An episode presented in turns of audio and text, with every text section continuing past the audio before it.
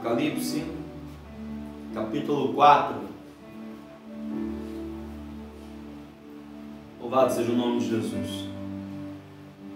Tem uma boa declaração que nós fazemos sempre quando encontramos o texto aqui, eu vou fazer agora. As minhas dívidas estão pagas, todas elas, antes da data e sobrando, porque eu sou próspero.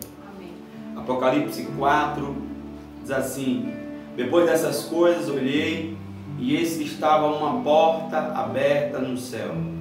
Uma porta aberta no céu. E a primeira voz que, como de trombeta, ouvira falar comigo, disse: Sobe aqui e mostrar-te-ei as coisas que depois destas devem acontecer. Meus irmãos, esse texto do livro de Apocalipse, que foi escrito pelo apóstolo João, ele nos narra o que vai acontecer no futuro.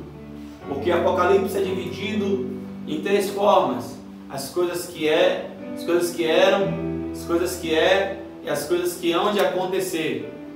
De maneira que João já tinha visto as coisas que é e que eram, né? E ele vai receber a revelação dessas igrejas das mãos do Senhor Jesus.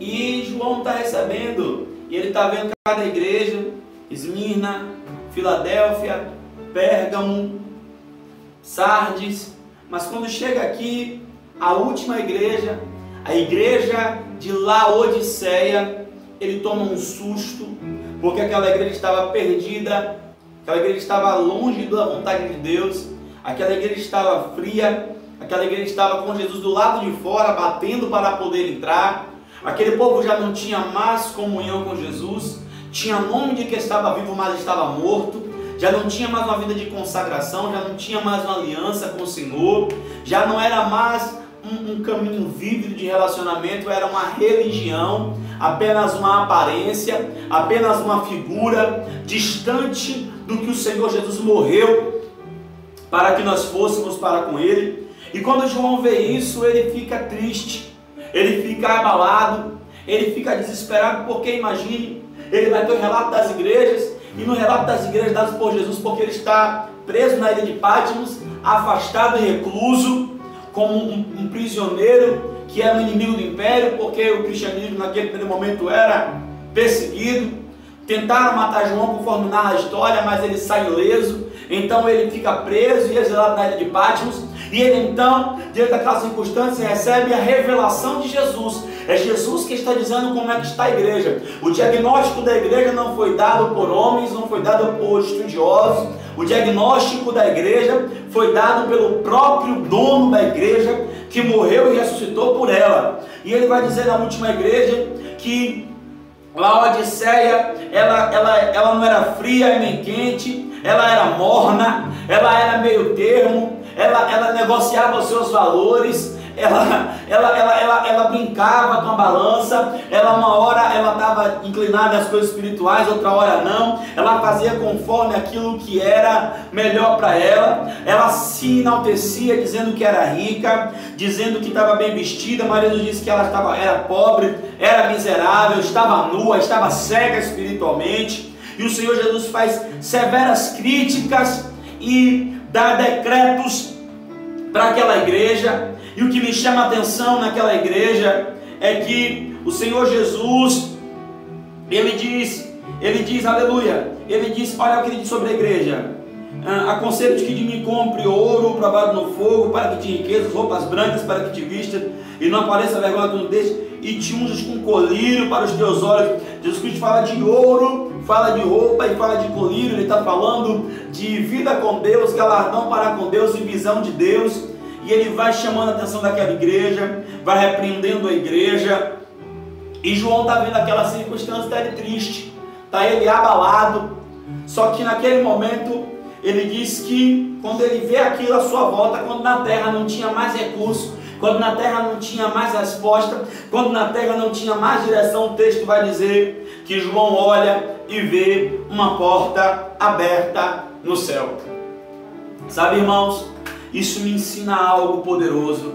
Quando a terra não tiver mais nada para que me oferecer, quando tudo à minha volta for sombrio, quando tudo à minha volta for triste, quando tudo à minha volta estiver cinza, quando tudo em minha volta estiver negando a minha fé, a Bíblia me ensina a olhar para o céu. Sabe, o maior problema que nós temos é o problema de perspectiva. Da perspectiva de alguns, as coisas estão piores e só vão piorar e só vão ficar ruins. Da perspectiva de alguns, da perspectiva de outros, nós veremos o favor de Deus eu fico com isso. Por quê? Porque João, quando ele olhou para o céu, ele viu uma porta aberta. E eu quero declarar sobre a sua vida portas abertas durante esse mês de abril. A palavra profética que Deus liberou ao nosso coração para o mês de abril é que abril é um mês profético de rompimentos sobrenaturais e Deus vai romper sobrenaturalmente em nome de Jesus com essa escassez, com essa miséria, com essa limitação.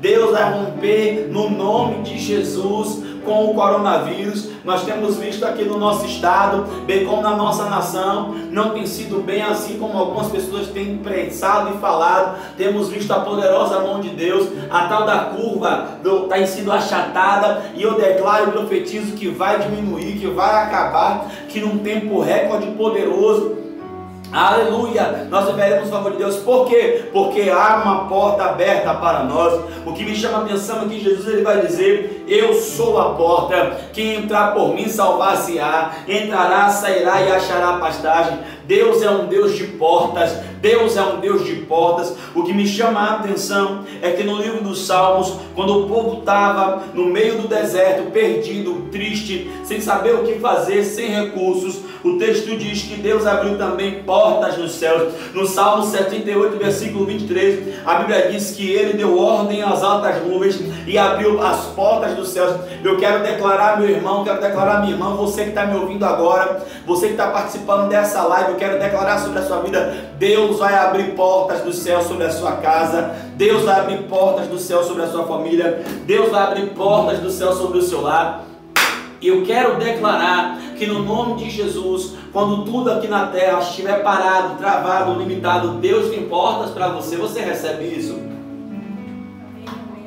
O que nós precisamos entender é que Deus ele não mudou. A palavra de Deus ela permanece verdadeira. Aleluia. O que nós precisamos compreender é que as portas da terra elas se fecham, mas Paulo ele vai dizer em 1 Coríntios, uma porta grande e eficaz se nos abriu se nos abriu. Temos muitos inimigos, mas vamos passar por ela. Irmão, nada e nem ninguém vai parar a marcha da igreja. Nada nem ninguém vai parar a marcha da igreja. Quando João olhou a situação da, da, igreja, da igreja ali em Laodiceia, ele fica triste, ele fica abalado. Mas ei, Deus está sacudindo o seu povo, Deus está sacudindo a nação, Deus está abalando as coisas abaláveis para que as inabaláveis se manifestem. O jeito de ser igreja no Brasil vai mudar, o jeito de ser igreja nas nações vai mudar. Deus está estabelecendo a sua vontade aqueles que estão em linha com Deus viverão para glorificar o nome do Senhor. E eu quero declarar para você que quando não tiver mais porta aqui na terra, Deus abre portas nos céus.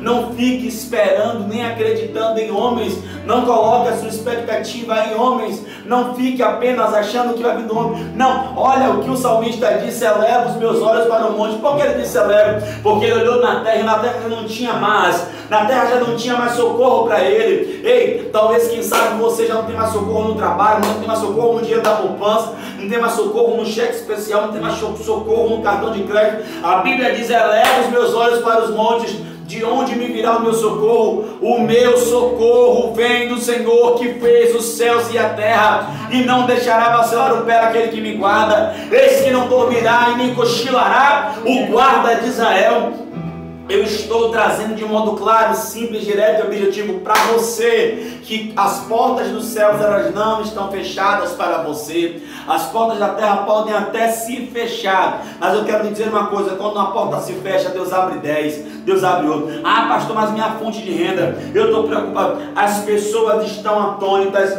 perplexas, estão tristes, estão abaladas. Sabe por quê? Porque essa situação serviu para mostrar aonde estava o nosso coração. A Bíblia diz que aonde estiver o seu coração, ali está o seu tesouro. O coração de muita gente estava nos ganhos das suas empresas. O coração de muita gente estava no seu curso, no seu diploma, no seu salário, no seu trabalho. Só que a Bíblia diz assim, ó, ó, ó, ó. Tudo pode falhar. Deus Deus não falha. Nada fugiu o controle da mão do Senhor. Eu quero que você entenda que Deus, Ele está no controle da sua história e da sua vida. Eu quero que você mude a sua perspectiva. Eu quero que você tire a sua visão aqui do horizontal, levanta a cabeça, olha no vertical. Veja o que os céus está programando para você. Porque eu tenho uma palavra de Deus para a sua vida. E a palavra é essa aqui, ó. Aquilo que o olho não viu, o ouvido não ouviu e nem subiu ao coração do homem, é o que Deus preparou para aqueles que o amam. Romanos 8, 28, todas as coisas contribuem, cooperam, concorrem para o bem daqueles que amam a Deus, que foram chamados segundo o seu decreto. Eu quero declarar surpresas inimagináveis chegando na sua vida nesse mês de abril. Eu quero declarar providências e provisões chegando de modo espiritual, de modo sem igual no nome de Jesus. Eu quero declarar Deus trazendo presentes. Eu quero declarar surpresas. Eu quero declarar no nome boas notícias. Eu quero declarar no nome de Jesus, surpreender, te surpreendendo, surpreendendo no seu trabalho, surpreendendo nos seus recursos, surpreendendo. Eu quero declarar multiplicação, é isso mesmo. Eu quero declarar que você vai ver as suas compras se multiplicarem. Você vai dizer, como é que é isso? Mas eu comprei e o mês já vai acabar e não, não, sou, não faltou nada. É isso, é a mão poderosa do Senhor, porque enquanto o mundo todo está perplexo, abatido e abalado. Nós estamos com a fonte de toda a força, com a fonte de todo poder, enquanto todo mundo em Israel estava passando por situação difícil. Elias profetizou que os céus iam parar, estava comendo, aleluia, no ribeiro de Querite, sendo, e sendo cuidado pelo Senhor. Quando o ribeiro seca, Deus abre a porta da casa da viúva e ele fica ali sendo mantido. Eu quero declarar que Deus vai te manter. Eu quero declarar no nome de Jesus: não fique triste, não fique abalado, não fique só. Ei, ei, ei, se fortalece no Senhor. A Bíblia fortalecemos no Senhor e na força do seu poder. É em Deus que está a nossa fonte, em Deus que está a nossa suficiência. Não tem força em tristeza. Ficar falando negativo não vai te deixar bem. Então a Bíblia diz assim: ó, a alegria do Senhor é a nossa força. E o fraco faz o que? O fraco, diga o fraco, eu sou forte. Então nós vamos se alegrar, se fortalecer. Essa palavra aqui, ela não mudou, ela não é. Essa palavra continua valendo. E quando João estava abalado, triste, cabisbaixo, olhando em volta e não vendo nada, João olhou e viu uma porta aberta nos céus.